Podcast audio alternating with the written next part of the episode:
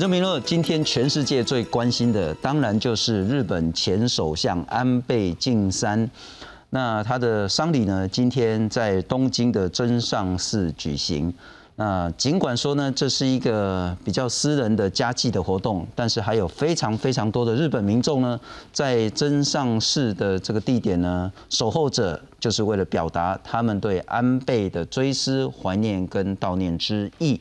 那当然呢，除了真上寺之外呢，安倍的遗体呢，也绕行了东京市区。那今天我们再来谈谈，为什么是真上寺？那这是不是有特别的一些理由跟意涵，以及安倍？他在领导日本的时候呢，对日本的经济、对日本的政治，乃对日本的国家定位以及整个，特别是东亚、印太、全球的部署呢，有什么样的重要的意涵跟影响？先来介绍三位现场特别来宾。首先，非常感谢是中山大学中国与亚太区域所的教授林文成林老师。呃，主持人好，各各位观众朋友，大家好，谢谢林老师。再来欢迎是复旦日本语文学系的教授何世胜何老师。信中兄以及各位观众，大家晚安。谢谢风传媒的执行副总编辑严继严大哥。主持人好，各位观众朋友，大家好。我们也透过视讯连线给日本震惊的观察家福泽桥，福泽桥先生你好。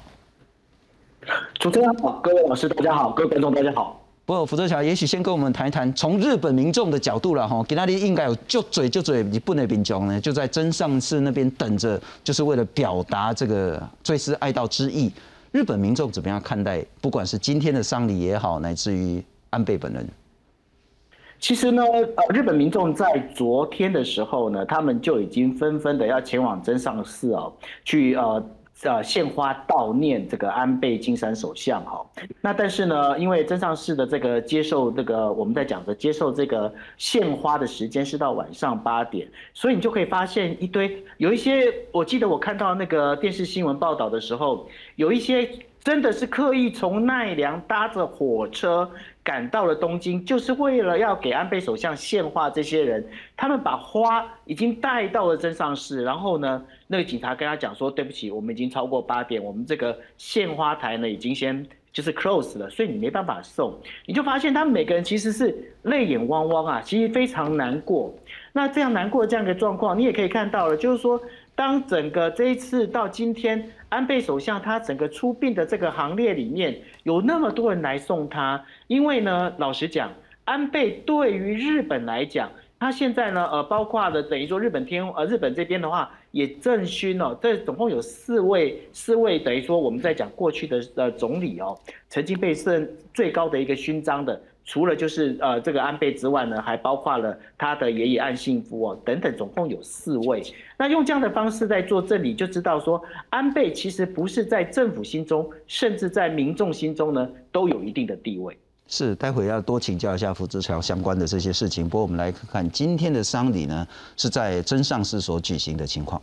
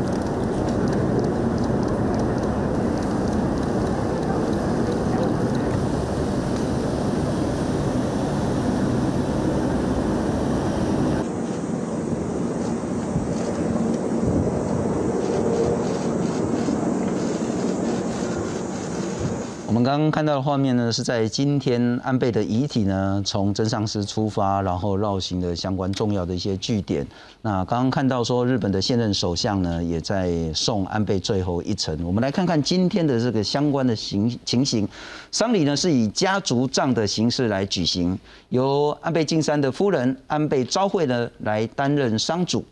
地点呢是在东京的真上市。那真上市呢，它应该有很多很多的讯息可以跟大家报告。等一下要请教何老师了哈，因为特别是德川幕府的一个重要的家庙。那时间呢是日本的今天下午一点，那是台湾的中午十二点开始，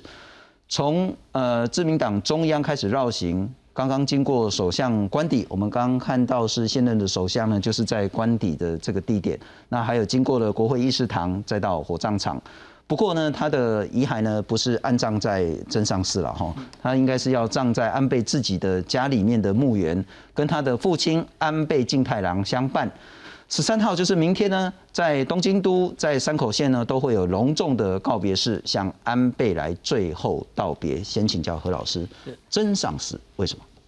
真上寺事实上，它在东京都的都心哈，那个上离那个呃日本台湾交流协会的东京本部也不远哈。像那个我们很多这个到东京的人也会去这个 Tokyo Tower 东京铁塔。东京塔。事实上，你看真上寺后面大家就可以看到这个东京铁塔哈。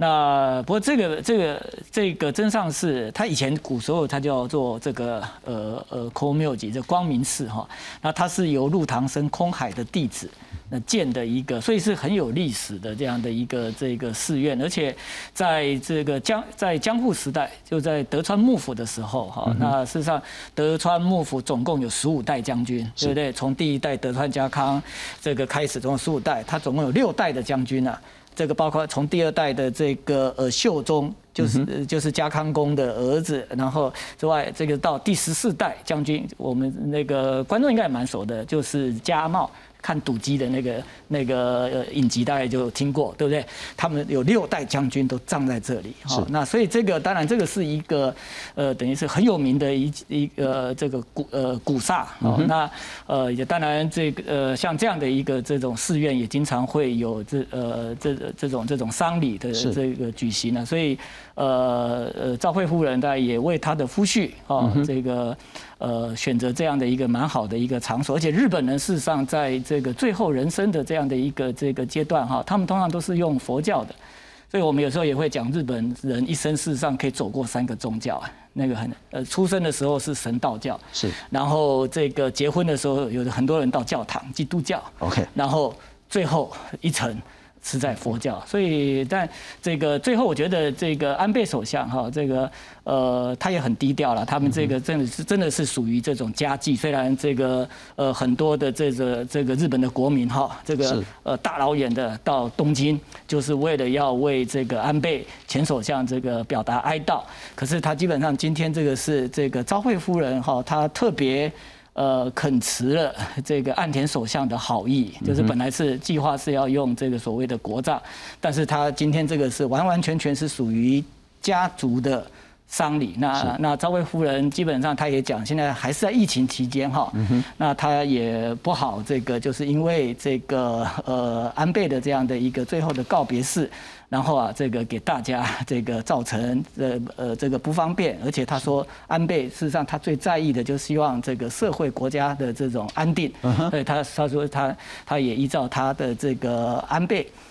他念之在之的这样的一个理念哈，选择这种方式，而且安倍到最后事实上。呃，他回到自己的家，这让我其实安倍以前，呃，他在山口县哈，如果行程有空的时候哈，他一定会回到这个他家族的墓园去祭扫这个他的这个先人哈，所以他这一次呃，他们家族啊，这个也做了这个决定，也让这个安倍啊，这个回到他最想回去的，也就是他他他我们讲的落叶归根，但是我觉得他也一生。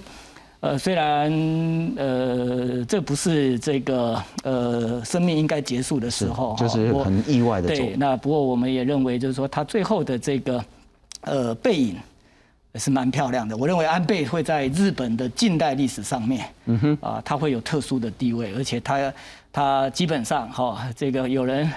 有人认为，就是说他担任那么长的一个首相，他刚刚卸任的时候，他到底为日本呃留下什么，对不对？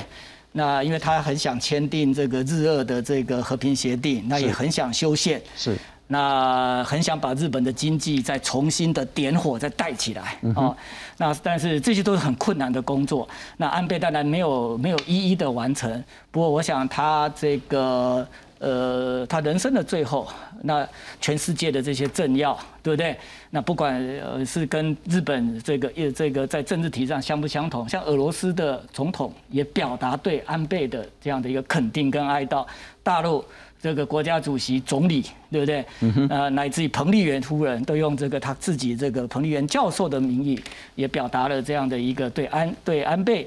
的这个去世的这种这个哀悼跟这个追思哈，那所以我觉得，呃，安倍真的是一个很成功的人。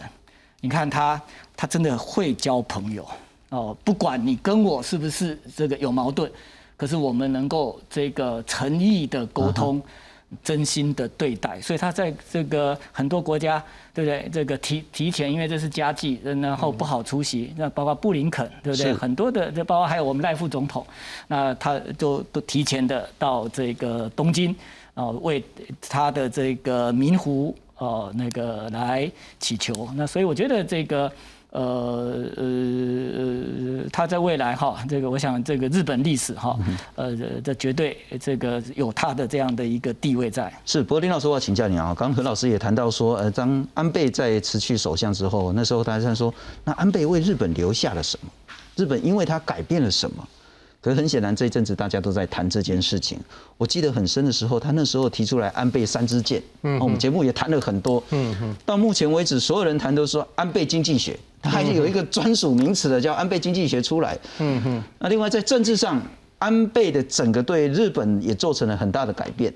待会特别要再请教你，在印太整个区域部署上，很显然。安倍把日本呢从东亚带到更大的一个领域，不管是整个印太乃至于全球的部署。你所写在安倍，他到底为日本留下了什么？呃，刚才啊，这个何老师已经谈了很多这个安倍的这个事迹了哈。我觉得安倍是日本战后这一个时代的一个传奇人物了哈。呃，你可以讲说安倍从一出生就是要当首相的，因为他的家族实在是太显赫了哈。但是我觉得，就是从我了解了，当然就是安倍的经济学，说安倍的三支箭是个取得一定的成就，但是像何老师刚才讲了，他也没有完全达到他所要的啊。比如说，呃，这个他要鼓励小孩子这个多生啊，但也没有达到啊。那女性的这个这个这这个就业也没有完全这个达到，但是经济上来讲，你可以讲说。日本经过这个呃多年的这个经济泡沫哦，它经济上是有成长的。那经济上有成长，但是啊，这个未来所面临的挑战当然还是非常多，有些是呃不可预料的这个因素了，包括岸田上台以后了哈，或是呃监呃菅义伟上台以后就就就这武汉肺炎嘛，呃这个呃不可以这个预测的这个因素了哈。但是我觉得的哈，这个日不这个安倍的这个呃他的这个策略，他的这个做法，他是一个坚持呃立场、追求目标，但他又具有弹性的一个人。比如说，走从中日的关系来讲啊，中日的关系，你看他一个刚才上台没有多久的时候，习近平见他是可以给他一副臭脸，哦，呃，这个是很难堪的了哈。当然，这个习近平有对内消费的这种 这种需要了哈。但是安倍只要可以这个跟习近平举行高峰会啊，他是锲而不舍。啊，啊，在他的努力之下，当然这个呃，这个日中的关系在二零一七年也开始有所好转啊。这个我觉得就是说，他坚持立场，他的立场从日本的这个国内的政治，他有一个非常明显的目标，就是我要使日本成为一个这个就是正常的国家啊，正常的国家。因为以前我们讲日本都说它是一个经济的强权，我们从来不认为日本是一个军事或是政治的强权，也不认为它是一个外交的强权的哈。呃，但是他追求的目标，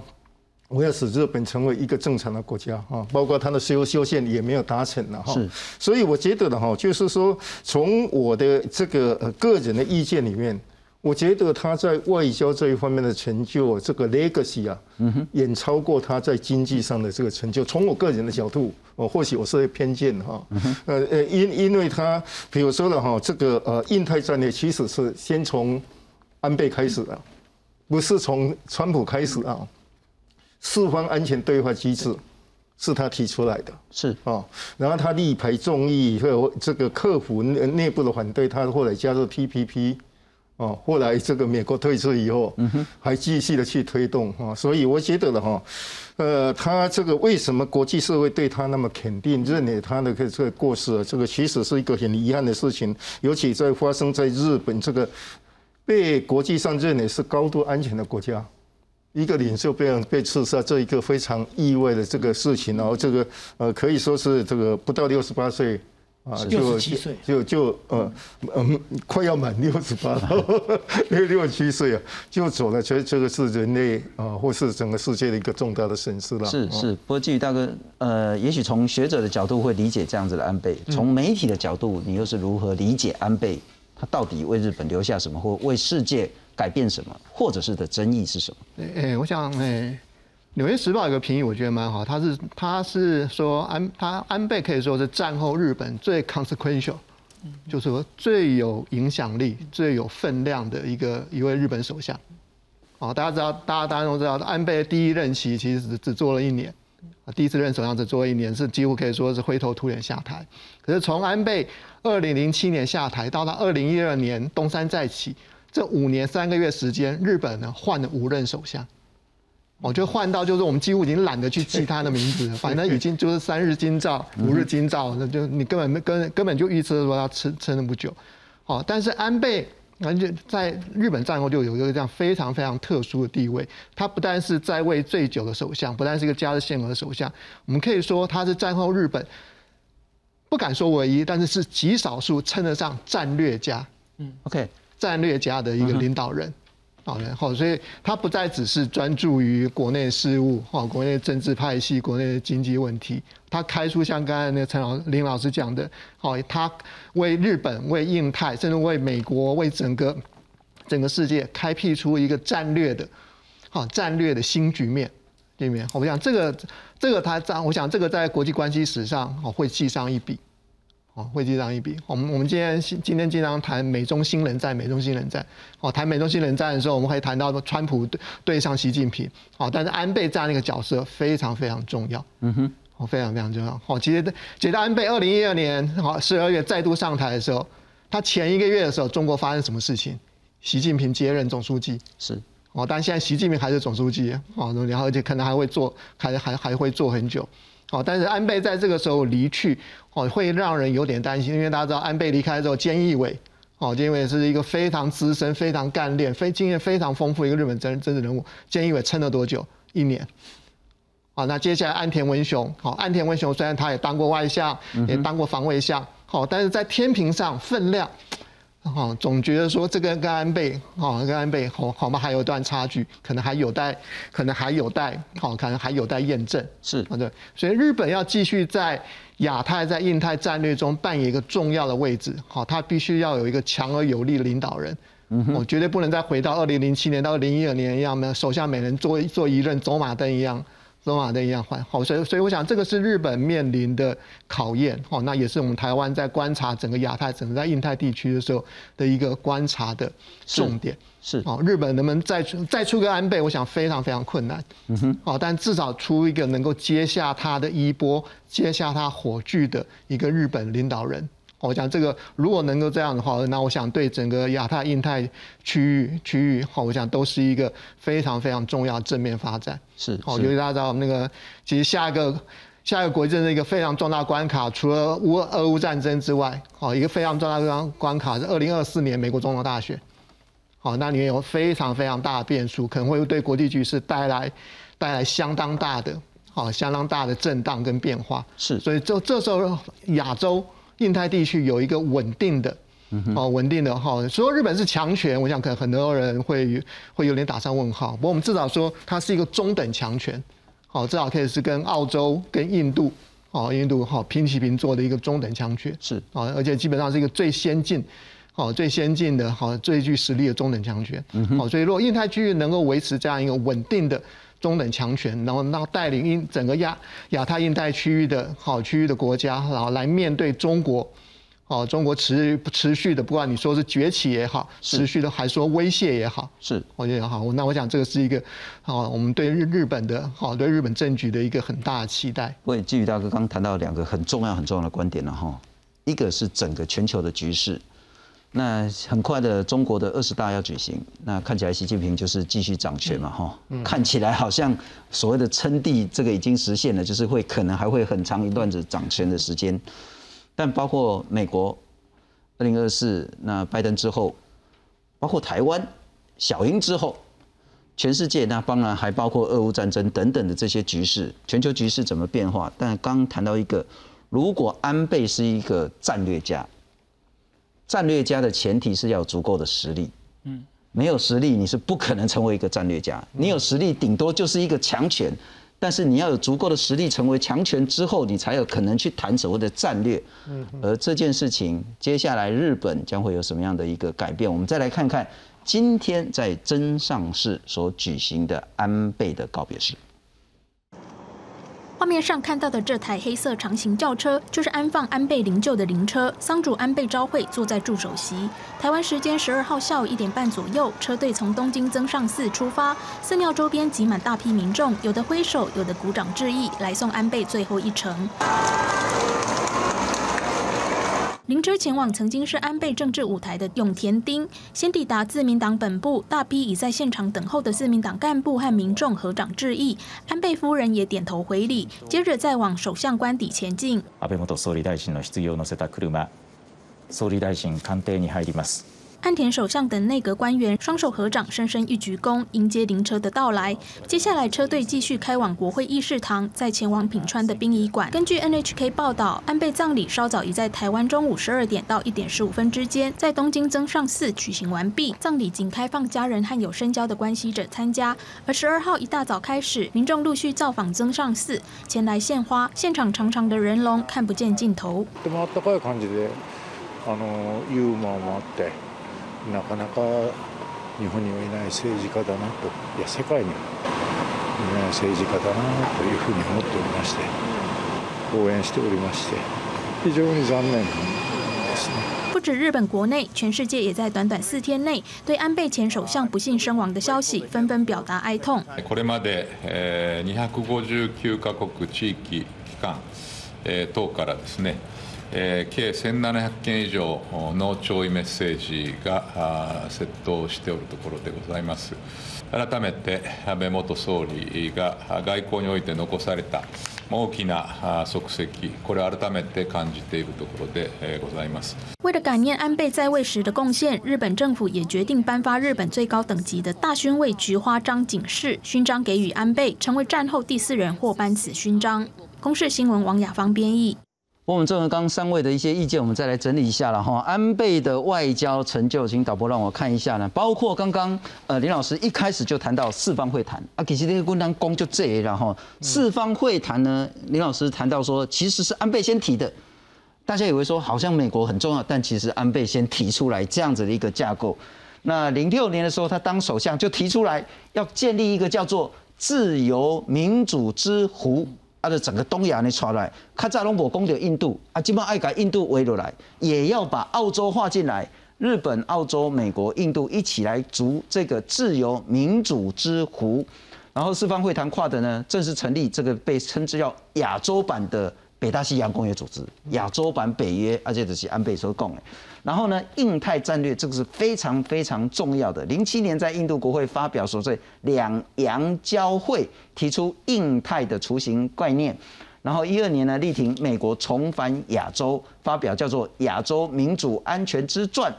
主张太平洋、印度洋呢自由航行跟和平稳定，这是奠定以后印太战略的重要基础。然后一六年呢，发表了日美共同声明呢，强调从二战敌国。成为最紧密的盟国啊！卡扎其实咱是日本嘛，所以是美美军来给咱轰炸轰炸。总之呢，就以前呢，在二战的时候，冲撞对立最严重的日本跟美国，现在要成为关系最紧密的同盟的国家。那再来 CPTPP，昨天我们有谈到了哈，这是台湾一直想要加入的这一个重要的经贸组织，日本呢是最重要的一个主导国，因为美国都退出了哈，这是一个。不过我们来看看其他媒体怎么样看待安倍晋三，安倍的三大战略，这个是很快就要出版的了哈，这个是第二次任职首相的时候呢，推动日本战略的大转变。这应该是 Michael Green 的这一本书，那应该很快就要出版了。把日本的国家利益防线呢，从东亚转移到印太。石大才是说呢，安倍改变了日本在全世界的地位，一直到现在都是一言九鼎的人。BBC 中文网说呢，他是坚定的保守派，也是坚定的民族主义者，增强了日本的防卫能力，要来修宪。那纽约时报中文网呢谈到复杂的政治遗产，这是安倍所留下来的。他把焦点呢都放在日本的战争受害者，没有直接为日本的战争行为道歉。待会也许有时间也可以谈谈。包括说二战时候，那也包括说慰安妇的事情等等的这些，其实长期的日本跟周边国家的这些呃恩怨情仇的事。柏林日报谈都说呢，政风腐败，也许要都谈一下，不是他政风腐败，而是他周边的人确实有传出一些丑闻事件，那是在早期的时候。但呢，他是一个坚持不懈的右翼保守政治家，为日本带来长期的政治稳定。好，接下来透过视讯连线请教福泽桥先生。呃，不管是从政治、从经济、从国际，你如何以及民众如何理解安倍晋三？呃，这个事情刚刚几位老师有提到几个重点，我这边可能要先分享一下我自己的看法哈。第一个，安倍从来没有想要把日本当成是一个亚洲的强权国家哈。我再强调，他没有想要让自己成为强权国家，他反而曾经说过。他要让日本成为是亚洲跟美国之间的一个很好的一个中介者哦，中介者。为什么是中介者？但是你今天要当一个中介者，有个非常重要的一个观念，就是日本其实安倍认为日本到目前为止，它都不是一个完全的国家。为什么这么说？大家要知道，形成一个国家最主要的一个呃最主要的一个因素里面，有一个是军队。日本到现在它并没有完全的军队，而为什么是没有完全的军队？最主要的原因就是因为我们被那个和平宪法所绑住，所以安倍他所有念之在之的，就是要进行所谓的宪法修正。那这宪法修正当中最被争议的一点就是宪法第九条。那宪法第九条要修正，他希望让日本能够真正的回到一个所谓的。真正的完整的国家，然后成为一个在整个亚洲地区，能够在甚至在印太地区是一个很好的中介者。这也就是为什么他后来有包括了，就是刚刚提到的四眼联盟也好，甚至他跟穆迪在新干线里面讨论出来的印太自呃自由经济架构这样的一个部分，也其实都是因为希望。透过这样的关系，让日本能够回到真正的一个我们在讲的一个完整的国家，这是安倍念之在之的一个非常重要的一个关键。当然，安倍有没有成功？因为他这个骤然过世，我们实在不能讲他是成功或者是没有成功。但是对于日本民众来看，日安倍他是完完整整在帮着日本，希望让日本能够摆脱从战后，大家想一下，战后已经是什么时候的事情，一直被。捆绑的一个束缚的，也就是宪法和平宪法这件事情。所以呢，这一次包括参议院选举过了三分之二的一个票数，能够让那个整个自民党可以指导主导修宪的时候，所以安田文雄他第一个讲法就是说，我们会尽快的完成这所谓的一个修呃宪改修法，也宪法修改，也就是在这个地方。然后大家再提到一个地方，就是说安倍他到底。他跟岸田文雄之间关系是怎么样？其实大家都不知道的一点就是，安倍跟岸田文雄其实他一直在做一个，我们在讲，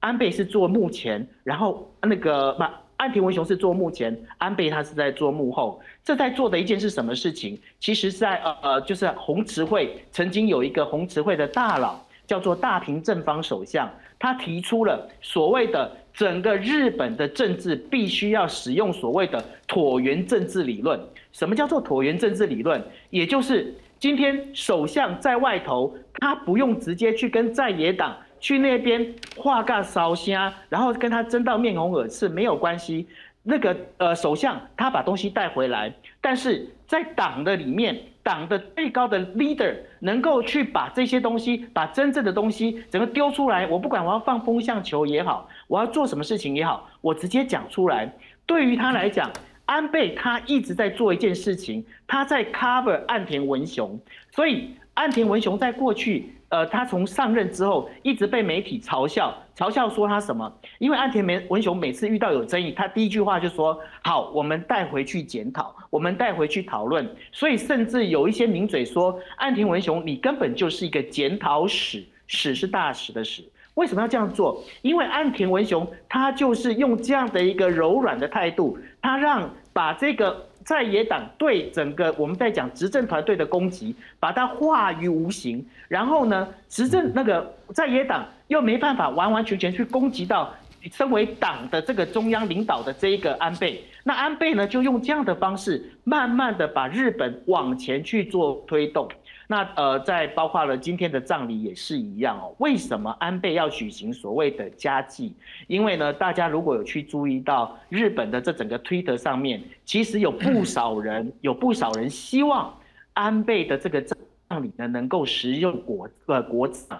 那因为呢，这国葬跟赞成跟反对两边已经吵到不可分不不可分交分开的一个状况之下，干脆直接走家祭。所以说，从很多的地方可以了解到一件事情，就是说，安倍他的确，我觉得说刚刚季宇讲的非常的好，因为安倍他的确就是一个战略家，他战略家他念之在之的核心目的是做什么？他希望日本这整个一个日本能够变成一个完整的国家。日本如果要变成一个完整的国家，他就必须要变成亚洲可以主导的一个仲裁者，一个中介者。他如果能够成为一个中介者，他变成一个关键的一个要素。所以大家有没有发现一件事情？过去你要把印度直接找来跟美国谈，印度是不可能跟美国谈的。但是呢，安倍极力的跟穆迪交好。他希望跟穆迪交好的原因是，用这样的好朋友的这样的一个模式，让穆迪愿意稍微偏向美国这一边，不要再那么的采取中间的一个立场。当然，他也曾经想要用同样的方式去把俄罗斯的普丁拉过来，没有想到普丁是暴走这一件事情。后来，呃，在最近几次的一个访谈里面，他也表示了他心里面其实是非常难过这一次的错误。那但是呢，在这整个状况里面，我们必须要讲的是，安倍在做所有东西里面，他念之在之的就是日本这个国家。为什么？因为他在访问的时候，他也曾经讲过，就是刚刚也有提到了。没有办法提升生育率这件事情，安倍他讲了一句话，我觉得非常感动。他说：“我跟昭惠夫人也没有小孩，但是呢，我们还是希望能够营造一个让日本人能够好好生孩子的一个环境。这样的一个政治家，怎么不会被尊重呢？”是是，非常谢谢福泽桥，不过还是跟我们保持连线哦，不过请教一下何老师了哈。台老公整个不管是外交上、国际的整个战略上，当然台日关系恐怕也要放在这样子的一个脉络然后。就是说安倍的整个对日本的布局，台湾在中间是一个重要关键的角色。那不过我还是想请教，当然也会有一些呃不是那么正面的，包括说在二战的跟周边国家的那一些历史的关系，安倍似乎没有说呃像其他国家期待的那样子有什么样具体的一些进展。放在这个脉络，你如何理解？那当然，安倍在担任首相的时候，曾经发表一个有关于历史认识，呃，一就是那时候刚好是中战六十年哈，那历史认识问题的一个呃谈话，应该是七十年啊，那六那时候六十年是他政治上的师傅口一之密，然后我们我们经常讲，在日本历史上有三个三个有关于历史认识的谈话。那从当时社会党那时候是这个自民党跟社会党联合执政，那首相是村山富士，他们他们都这个村山富士还在哈，那五十年，然后到口语之密六十年，然后安倍七十年哈，安倍那很长，我记得那时候这个我们在在在这个研究上都还有把他那个三千多字的那个所有关于历史问题的那个那个内容，这个拿来研拿来研究，我觉得其实安倍，我觉得他他从事政治哈。就是他自己心头有他的定见，可是他愿意跟人家沟通，而且他也打开他的耳朵，他愿意倾听。其实我觉得这样的政治家哈，就已经一百分了啦。就是说他可不可以玩？他又不是神，他又他他他他不见得可以解决所有的问题，因为有时候问题的解决，我们讲尽人事，听天命。嗯，因因为你也不是一个所有的事情都可以啊，将他们的要给求讨啊，对不对？那所以，但是就是说，刚刚那个那个就这个他也讲哈，这事实上日本在近代历史，我们从明治维新哈，就是很多的这个这个这些这个思想家或者这些政治家，事实上他们认为，就日本本来就是在亚洲，他他最适合也应该做一个就是我们东洋跟西洋之间的一个卡给哈西一个一个汉字写架桥，就是做 bridging 的一个工作。那因为它本来就是一个东方国家，对不对？对东亚这个有这个这个这样的一个文化的一个这个认识跟传统，它也继承了这个东亚的这些文化。呃，但是它在近代之后，事实上它又是这个脱亚入欧，所以它它两边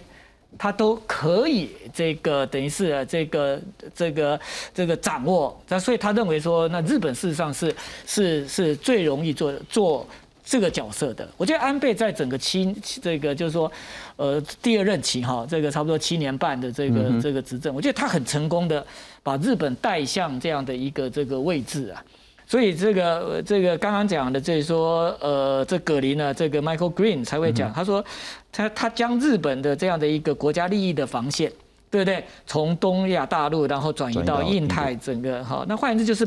这个呃，《纽约时报》这个更讲的就是，他把日本推向世界。是哦，那这所以我觉得说，那个我经常讲，刚刚这个呃，我尊敬的林老师哈，这个他是那个这讲到，就是说他是呃，出生未来做修雄哈，对他本来就是这种政治世家，可是我觉得他天生。当然，他爸爸很会教啦，那个安倍晋太郎，而且他也很认真的。安倍晋太郎年轻，他年他年轻的时候跟在安倍晋太郎外相的旁边啊，他也认真学习，然后他教他怎么做外交，而且他也是孺子可教也哦。那他他基本上，你看这个呃，美国跟这个这个伊朗对不对？当时川普的这个这个这个被伊朗气到这个七口冒烟，对不对？点个滚头不出家。嗯哼。当时安倍就你不要冲动，要我来盖供，对不对？他他可以跟伊朗啊有效的沟通哎，那所以就是说这个那个像像像安倍那个这样这样的人哈，我把我讲哈，他一起出戏来做瓦高哎呀，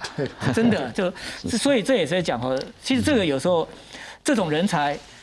事实上，当然后天的努力很很重要，但是我觉得他有这样的一个所谓的一个 talent 哦，那那那你看这个，他当时在在一二零一二年的，我们都我印象深刻，当时习跟这个呃这个这个日本呃日本跟中国的关系非常的坏，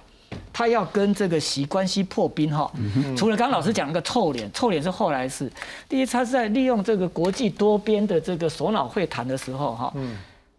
他在席的旁边，嗯，哦，那然后他故意给席借笔，老师你还 你我们应该都有印象哈，我们这些外，他给习习近平借笔耶，你想他没有笔吗？一旦我扣点一波笔的，是啊，对不？一条钢的啦，钢的，就是你看啊，这样子，或者调刚不变啊，何老师比较纠结的，对，那我们就有话可聊了。哎呀，那个像我的话，喜欢给新松借钱，对不对？好，那这个这个，那所以你看这个，你看从这个动作你就知道，他很细腻。嗯，而且他也不会说，因为这个东西，因为做这个东西让自己或对方陷入尴尬。可是真的有办法，就是让两个之间这种不接触的这种天生的外交家了，改变是对啊。所以我就用这个小故事。接下来我要请教林老师了哈。我觉得昨天那个淡大的那个蔡习勋蔡老师有谈到一点，我觉得还是一个很好的观察点。嗯，而大家讲说五十年前中日断交或叫台日断交，然后了哈。嗯。那好像那个两边没有邦交的关系啊，怎样怎样？可是他谈到一个，其实这几年不管是日本、台湾、美国，整个东亚、中国，我们恐怕已经不能再用五十年前那个脉络，因为那已经都进入一个全新的局势。顺着这样子一个观察点，我要请教你，嗯，不管是从安倍，乃至于安倍不幸身亡之后的日本。台湾、美国，当然也包括呃东北亚的韩国啦，或是东南亚的这些所谓的大家民主同盟的这样子的关系，未来会怎么发展？台湾这中间的角色又是什么？我们来看看。其实昨天我们第一时间也谈到说，现任的副总统赖清德先生呢，昨天也到了安倍的家中。那其实呢，这是一个当然是一个重大的外交突破。不过，其实站在媒体的角度，我要讲说，大家看到的是赖清德。嗯哼。可是赖清德旁边的是谢长廷。嗯哼。如果不是十级的台日，台湾在日本的外交工作有一个具体的重大累积，恐怕昨天那个场合也不会出现。嗯哼。我们来看看，在接下来整个东亚的局势会有什么样的影响。在驻日代表谢长廷的陪同下，副总统赖清德十一号低调赴日，调研遇刺身亡的日本前首相安倍晋三，并计划出席十二日的丧礼。据悉，赖清德是以家属亲友身份前往上香，行程原本保密到家，因为被日本媒体拍到才曝光。产经新闻台北支局长石坂明夫指出，日本政府突然发给赖清德签证，是一九七二年台日断交五十年以来重大的外交突破，势必引来中国的激烈抗议。赖清德副总统的出访，确实给中国一个严重的这个措手不及，当然会会有非常呃强烈的不满。由于是赖副总统哦，他的私人的行程，外交部我们这边没有其他的讯息来进一步的说明或者是评论。那后续呢，我方会跟日方来保持联系，如果有其他的具体事项哦需要分享的话，那外交部另外会在适时做说明。学者分析，赖清德这次赴日吊唁相当低调，几乎没有准官方的拜会行程，台日都游走在灰色地带，不希望对中日关系造成太大的冲击，也避免在两岸关系引起不必要的问题。如果副总可以去的话，行政院长可不可以去？行政院副院长可不可以去？外交部长可不可以去？那如果如果是这样的话，那那那是当然就是突破。如果这只不过是一个个案，然后是因为安倍的这个商旅，在未来的一个台日的这个交流上面，我们呃该努力的地方还是有很多。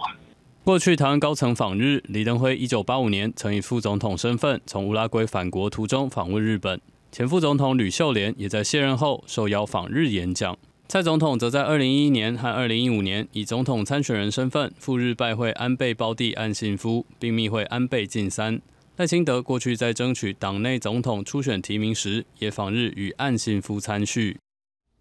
不论是我们也许不谈个案，而谈整体的台湾、日本、美国整个东亚局势，当然相对的就是中国了哈。嗯嗯，会怎么发展？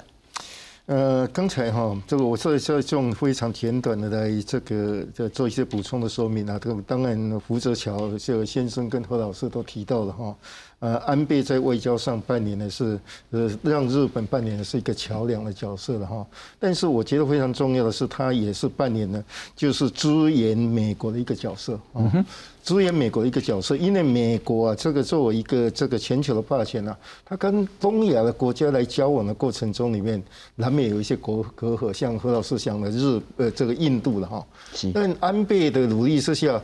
印度跟这个日本关系发展呢是非常良好，有很多合作的关系存在哈。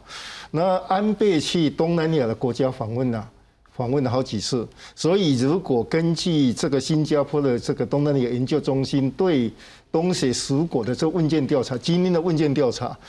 东南亚国家里面这个呃最喜欢的国家就是日本。嗯哼，这个跟安倍的努力是有关系。再回过头来，这个呃刚才这个信聪所提到的就是美日台未来这个呃发展，然后其实基本上哈，整个格局是美中的对抗。哦，美国中的对抗使很多国家必须要去选边哦。当然，对面对的美中的对抗，这个呃，东亚的国家有三个选项的，一个就是尽量维持中立嘛，啊，希望能够两边讨好；另外一个就是倒向美国嘛，嗯哼，再来就是倒向中国嘛。东南亚国家越来越多的国家是倒向中国，哦，倒向这个中国了哈。那这个呃，其实现在美国越来越发现了。美国独自一个国家是没有能力去对抗中国的扩张啊！你看南太平洋这个情情形就非常的明显了哈。所以呃，这个我想美国、日本都了解到个别的国家是没有能力去对抗中国的扩张。然后刚才这个呃，这个就是这个福泽巧先生的这个讲话，我是同意的。其实日本不是不想去争这个区域领袖这个角色，而是他认为他没有能力去这个挑战呃日本的这这个中国的这个就是在东亚地区的这种领袖这个角色嘛。你想谈经济这个经济上的这这 GDP，谈这个就是国防预算，日本都是中国的三之一。是哦，所以日本扮演东亚的这个这区域领袖的这个时代已经过去了。OK，他所以他现在做法就是来阻止这个中国继续的这个主宰整个东亚地区。嗯哼，那这样的情形就是要美国的力量进来。但美国跟这个东亚的国家是有一些隔阂的。刚刚才讲了，印度不信任美国嘛，是啊，在整整个冷战期间，日这个日本、呃印度跟俄罗呃苏联是同盟国，哎，是哦。所以，呃，印度长期的不信任这个中国，呃，这个不信任这个这个美国嘛，哈。那东南亚国家很多这个对这这个这美国是不信任的，他们认为美国是忽长期的忽视东南亚国家嘛，所以，呃。呃，日本就是要帮美国把这个关系处理好，所以就刚才这个何老师所讲的，就是扮演一个架桥的角色，也可以这样说啊。呃，那未来的这个呃这个这个美日台三边的关系啊，我觉得整个架构已经是出现了了哈。这个当然，呃，安倍是这个前首相对台湾这么友好，这么一个好朋友，这个突然就走掉，呃，这对台日关系或是美日台三边的关系啊，其实一个非常大的一个损失。是啊，以前我经常讲了哈，我们的家常跟跟美国之间的关系可能还要透过日本，我们要透过日本，因为日本跟美国是同盟国嘛，我们跟美国不是一个同盟国嘛，所以关系非常友好，是，可是我们有时候有一些需求啊，要透过日本来跟美国讲，因为我一向讲，台湾对日本的重要性远超过台湾对美国的重要性，啊，所以为什么安倍这样讲？台湾有事就是日本有事，也就是美日安保有事嘛，啊，所以这这整个情形是这样，就是换句话说，美日台未来的这个情势虽然安倍做了，但整体的情势不会改，是，呃，因为最主要是这个的对抗日本呃这个中国的这个扩张嘛，所以台湾对美国来讲重要，台湾对日本来讲更重要，是，所以当然美日台三边未来。要进一步的这个加强啊合作，这是一个必然的趋势。从这个脉络讲，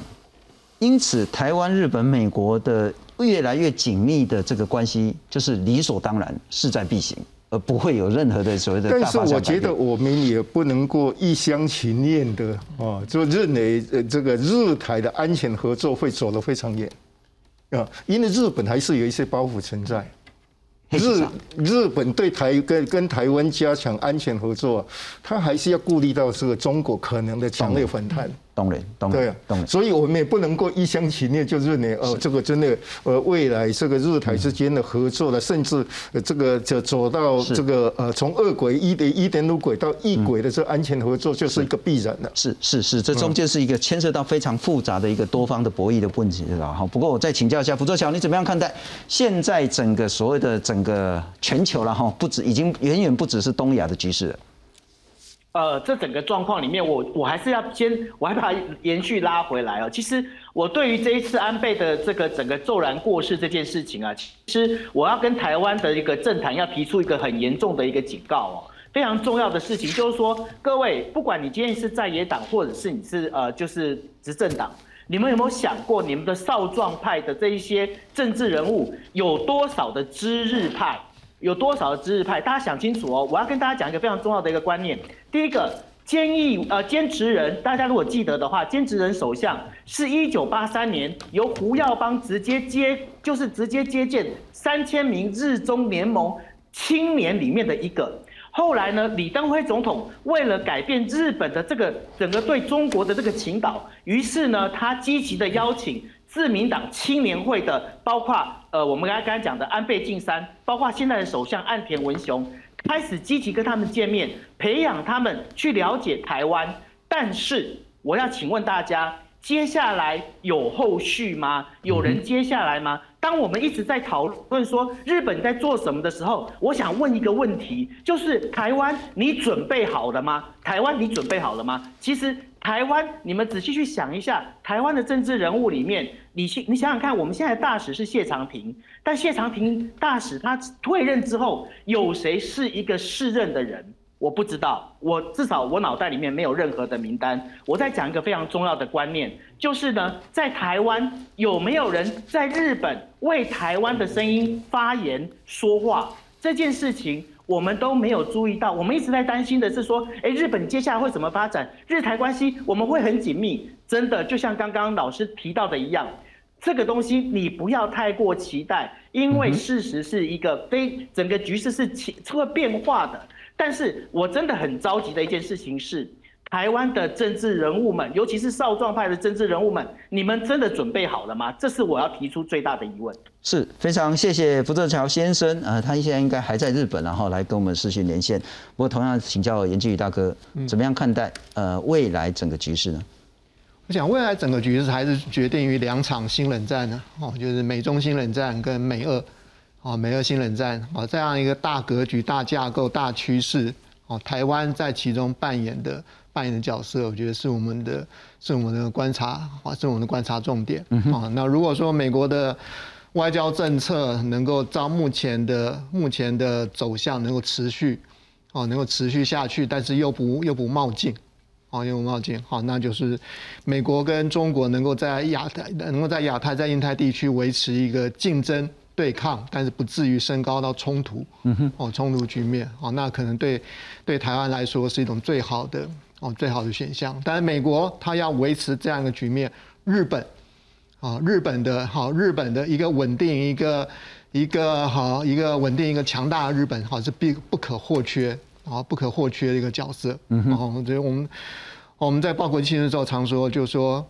日本治愈日本在亚洲治愈美国，就好像英国在欧洲治愈美国，啊，美国跟英国之间有一种所谓 special relationship 就一种特殊，啊，这种特殊关系，哦，美国要对欧洲做任何重大的决策，哦，做这种重大决策，好，就尤其关于军事安全方面的决策，基本上都会透过英国，哦，有时候它英国地位甚至比北约还要重要。那在日，在亚洲，在印太，日本显然也越来越有这样的。越来越有这样的一个地位，在美，它变成它不但是架起美国跟亚太之间的之间的哈那个桥梁，好，甚至可以说可以说是美国在亚太地区的一个代言人，啊，代言人的一个很重要的很重要的那个执行者。好，那台湾跟美国跟日本其实都有非常非常密切的关系，而且有那种战略上的利害关系。这种基本上大家不会随着改朝换代，是在短期内。啊，在短期内应该是不会，啊，应该是不会改变。好，不过我们就是要看整个整个长期趋势，啊，整个长期趋势，好怎么走？是，然后觉得美国的美国的外目前的外交政策能不能够长期而稳定的，好稳定的演进下去？嗯哼，好，如果有一个稳定而美而稳定的，好美国政美国政府，好美国对外政策，那日本这边它扮演。扮演一个角色也相对会比较轻松，会比较容易一点。是是是，不过除了季宇大哥，刚林老师跟那个 Joy 其实都有谈到了哈，包括台湾是不是有足够的知日派，包括台湾是不是有稳定而且是有前瞻性的对日政策，更包括台湾是不是有足够的日本外交人才，这可能都是我们要做的。可是我觉得，其实要请教何老师了哈，就是我们其实这几年一直在谈到台湾、日本已经进入一个非常好的叫善的循环，嗯嗯，但是那都建立在两个国家出了一些灾难或者一些状况，两国呢就是一直帮忙对方。那我们来看看，其实呢，这其实他帮我们，我们帮他；九二一他帮我们，然后日本东大弄地震，我们就是在帮他这样子。然后我们又发生地震，那安倍就说那个台湾加油，那时候是花莲地震。凤梨中国不要了，那我们就滞销了。那发现什么问题？那安倍就说：“哎，来支持台湾的凤梨。”那昨天我们也谈到说，A G 疫苗其实那应该是所有台湾民众最感念的事情。然后台湾在最艰困、最恐惧、最无助的时候，疫苗及时到来，那是非常非常关键的救命的定心丸。那当然也谈到说，台湾有事就是日本有事，就是日美同盟有事等等的这些问题。我还是请教何老师，善的循环。如何让它持续，甚至更大的壮大？当然，我觉得那个台日关系哈，呃，也不应该就是只只有这个建立在一个人身上啊。换言之，就是说，呃，安倍前首相这个不在了，那我们就对台日关系这个担心，或者是认为就是说，这或许缺乏这样的一个这个这种大人物，而且是理解台湾的人哈。那那那台日关系就会走不动、推不动。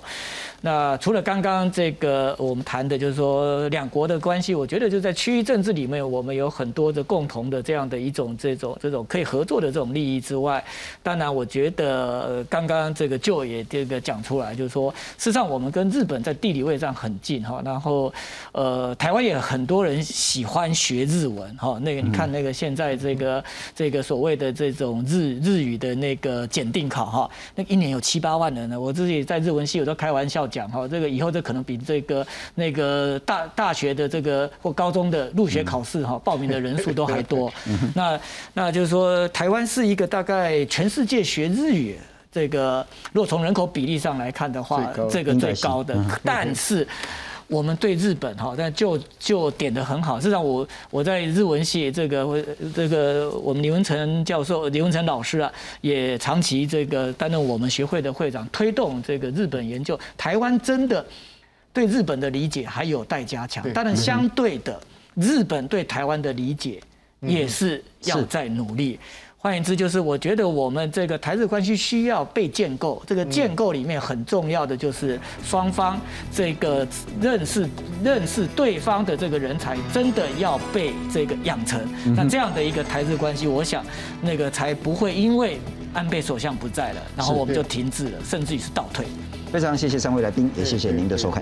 谢谢。